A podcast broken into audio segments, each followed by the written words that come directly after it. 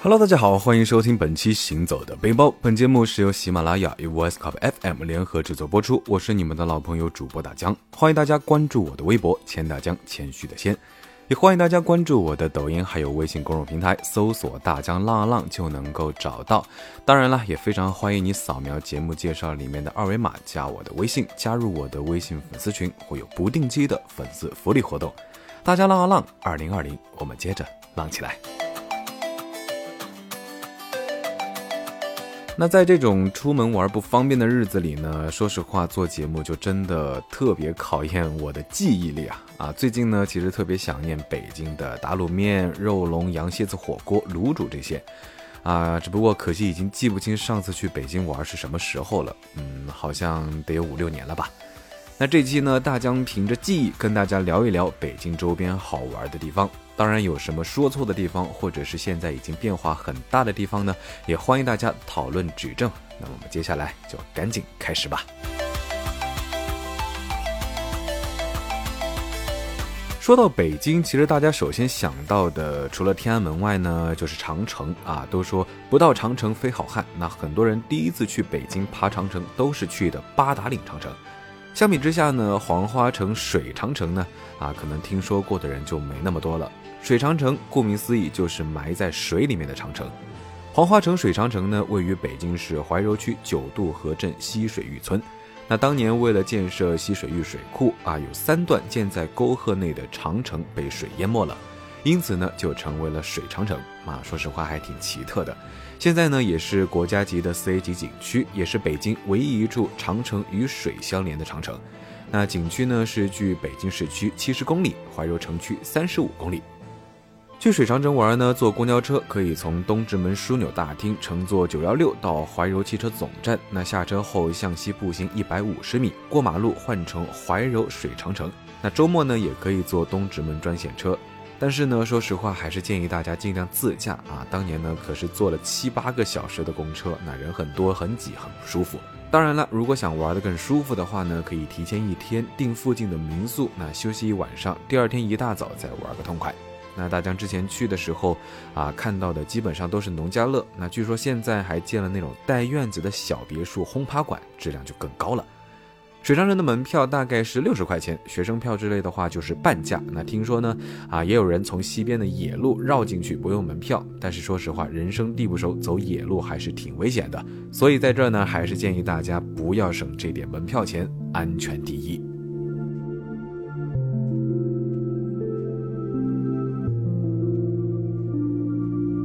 从东门一进去呢，就是水库大坝。那从门口老远就能够听到哗哗的水流声不绝于耳。那这里原来是西水峪关啊，因为关口处在怀九河上游，黄花城西侧山谷中。那谷中流水自西向东，所以叫做西水峪关。那附近的村子呢，也是跟着叫做西水峪村。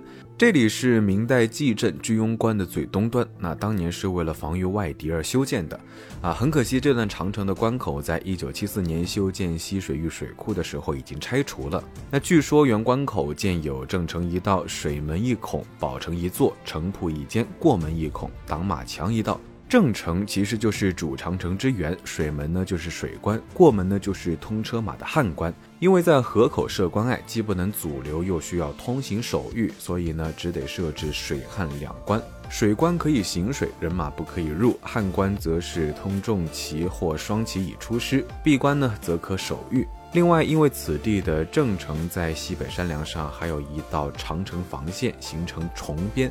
啊，两原之间的河流也是防御设施的一部分，加上在山口河口处驻关，从古代意义上来讲呢，水长城也是名副其实的。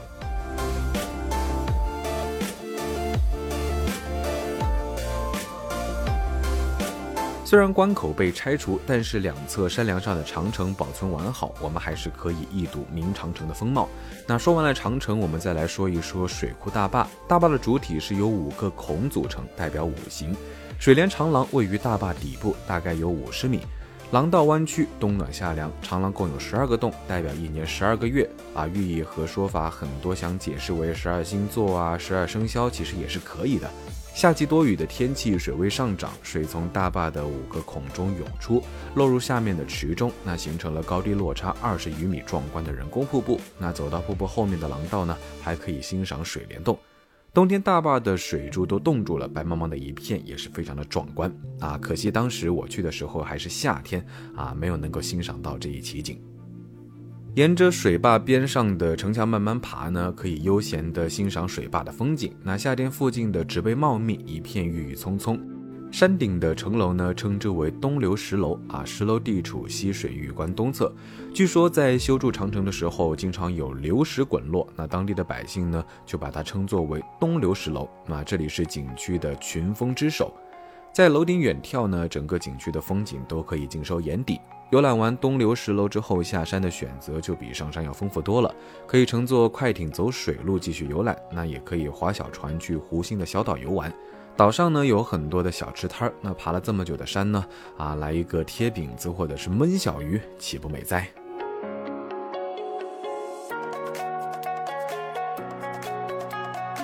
再往前走呢，好像就是明代板栗园。那很早之前，其实怀柔就是以板栗闻名。清代《约下旧文考》中记载，栗子以怀柔产者为佳啊。从科学的角度来分析呢，怀柔处在燕山山脉啊，从地理位置、海拔高度、降水量、温度等条件上呢，都十分适合板栗生长。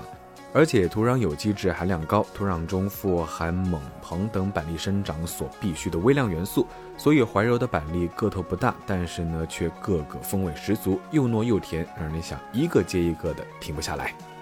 去板栗园玩最佳的季节呢是秋季，那整个板栗园都是金黄色的，非常好看。而且九月、十月板栗其实也差不多成熟了，可以大饱口福。那当时因为我们去的是六月，正好是板栗花开的季节，所有的村落、山川、河流好像都淹没在了一片黄花花海中啊，有一种只可意会不可言传的意境。看着无边无际的板栗花海。啊，说实话，当时大江真的满脑子都是什么板栗烧鸡呀、栗子饭呀、板栗烧排骨啊，等等等等，当然也少不了最经典的糖炒板栗。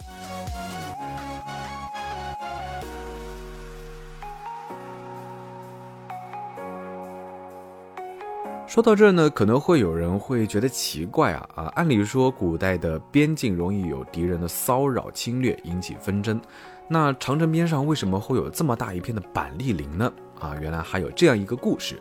嘉靖四十五年，也就是一五六六年，兵部呢建议边关进山一带栽种树木，以固攀篱。这一年呢，刘道命军士在黄花渤海一带直立等树六万三千余株啊，并在奏折中列举了植树的诸多好处，其中包括三载成林，鲁人犯不能齐居，御敌不逃，汉之不动，集天数万甲兵。叶落可以攻窜啊，果实足以充饥。其势壮于十万师，其险遇于山川丘陵等等。明王朝在长城脚下造立林，既可以补充粮食，又可以保国防之需啊，一举两得。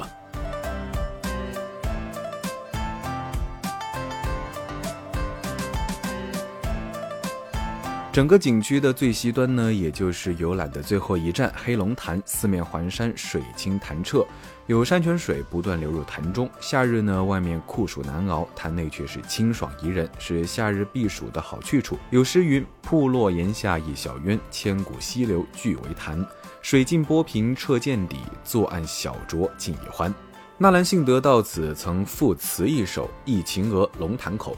风声雷动鸣金铁，阴森潭底蛟龙窟，蛟龙窟，星王满眼就是明月。龙潭口呢，就是指这个黑龙潭。那传说黑龙潭其实原来是白龙所居，所以呢，以前叫做白龙潭。一开始住在这里的白龙呢，还算是好好工作，每逢天旱，百姓提供供果，磕头一拜就能够喜降甘露。后来白龙呢是越来越膨胀，那普通的贡品已经满足不了他了，居然想吃童男童女，甚至呢到附近的村中抢小孩，那老百姓都是痛不欲生。其他地方的另一条黑龙听说了，那为了维护正义，就来和白龙决斗。那在百姓的协同下，终于是正义战胜了邪恶，击败白龙。那从此这一带呢就是风调雨顺。大家为了感谢黑龙，所以就让这里改名为黑龙潭。黑龙潭北侧山腰上建的小庙呢，其实就是供奉黑龙王的地方。那最近黄花城水长城呢，也是逐渐恢复对外开放了，但是西门区西长城还有一些项目暂时是不开放的。具体呢，大家可以看一看景区官网的公告。门票呢，也是需要实名制，提前在网上预约。大家想去玩的话，一定得注意了。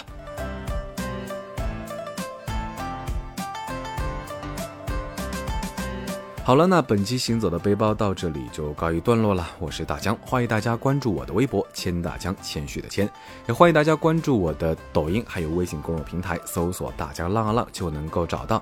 当然，非常欢迎你扫描节目介绍里面的二维码，加我的微信，加入我的微信粉丝群，会有不定期的粉丝福利活动。